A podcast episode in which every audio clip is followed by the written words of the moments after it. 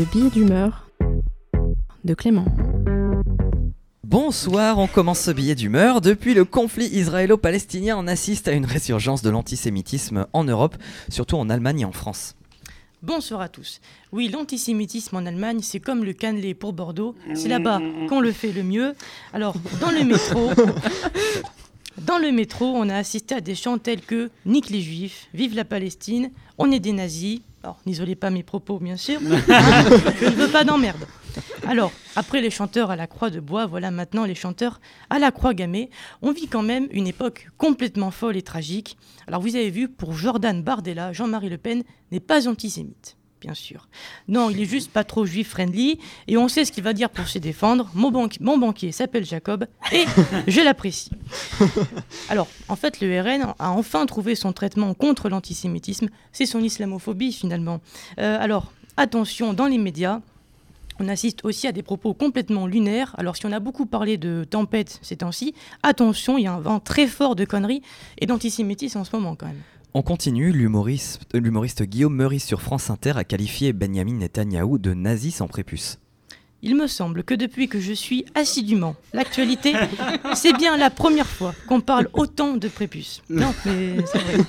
Alors, nazi sans prépuce, c'est peut-être un peu trop. On peut dire à la limite que c'est un espèce de Poutine sans botox ou un Bachar sans gaz. Alors, il faut quand même reconnaître comment l'humoriste en question ne manque pas de courage. Ce n'est pas une couille molle pour rester au, au même endroit. Euh, mais voyez, lui au moins on parle de lui. Moi je cherche que ça, la polémique. Mais je vous préviens, je serai prêt à dire des horreurs pour qu'on parle de moi.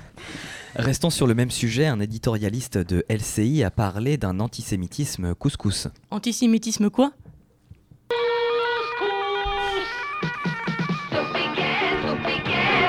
À la viande, aux légumes, au poulet.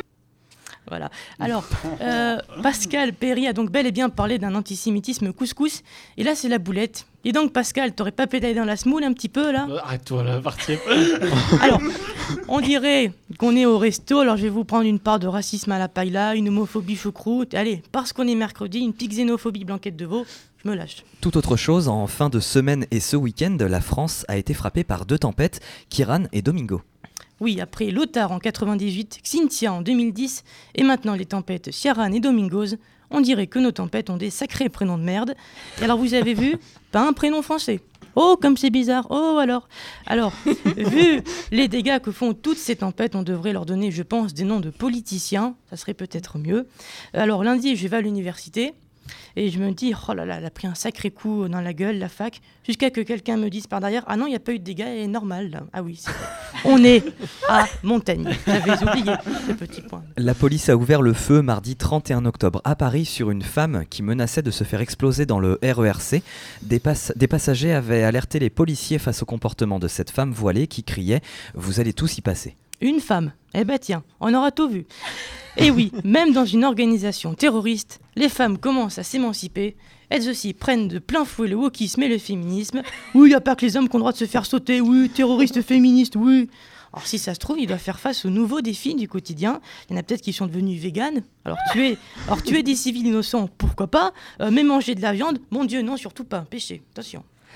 On passe à autre chose, 70% des Français pensent que Jean-Luc Mélenchon est un danger pour la République, d'après un sondage CSA.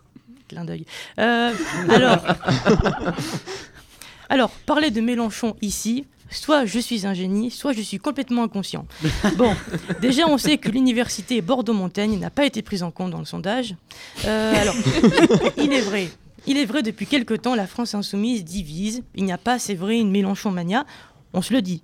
Alors, on voit beaucoup ces derniers temps sur les plateaux télé les sbires de Mélenchon, Bompard, Panot Bono, mais lui moins. Dis donc, on dirait que notre Jean-Luc fait ramadan des journalistes. Il n'en mange plus, euh, dis donc. Alors, récemment, Rachel Carido s'est fait exclure du groupe LFI. Alors, c'est un petit peu con quand ton parti s'appelle France Insoumise, que tu sois obligé d'être soumis à quelqu'un. À LFI, tu peux ouvrir ta gueule, euh, mais pas trop. Voilà, pas trop. Parlons foot. Selon les informations d'un journal brésilien, Neymar aurait vu ses fiançailles rompues après 92 infidélités. Oui, 92. C'est tout. En revanche, toi, Raph- en revanche, toi, Raphaël, t'es un petit peu moins, je crois, 60 seulement. Oui, un peu Voilà. moins, oui. Alors, euh, rester 90 minutes sur un terrain, c'est trop compliqué, mais avoir 92 infidélités, c'est dans ses cordes.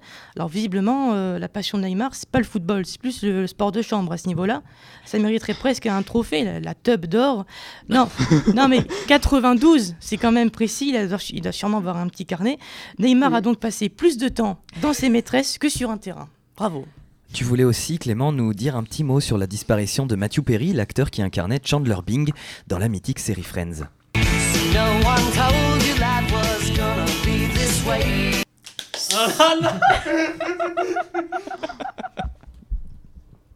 Ça n'engage que toi. Euh, alors, ce n'est pourtant pas la saison des crêpes, mais on n'a jamais autant parlé de Chandler. Voilà.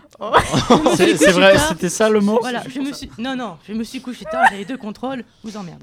Alors, tout à fait, un artiste euh, qui prend de l'alcool, des médicaments et avec des soucis d'alcool, ça va. On connaît en France, c'est bon, on n'a rien à envier aux Américains. Mais voyez, lui au moins n'a pas pris sa voiture pour aller faire les courses. Euh, entre Whitney Houston, morte dans son bain, Elvis Presley, mort dans ses toilettes, Natalie Wood, morte en mer, et maintenant Matthew Perry dans son jacuzzi, comme quoi on dirait que les Américains ont un certain problème avec la flotte. Il est vrai. Avant de terminer, tu as été à la foire lundi dernier avec Théo et Baptiste ici présents. Oui, nous étions Ah oui. de sortie lundi dernier pour s'amuser à la foire.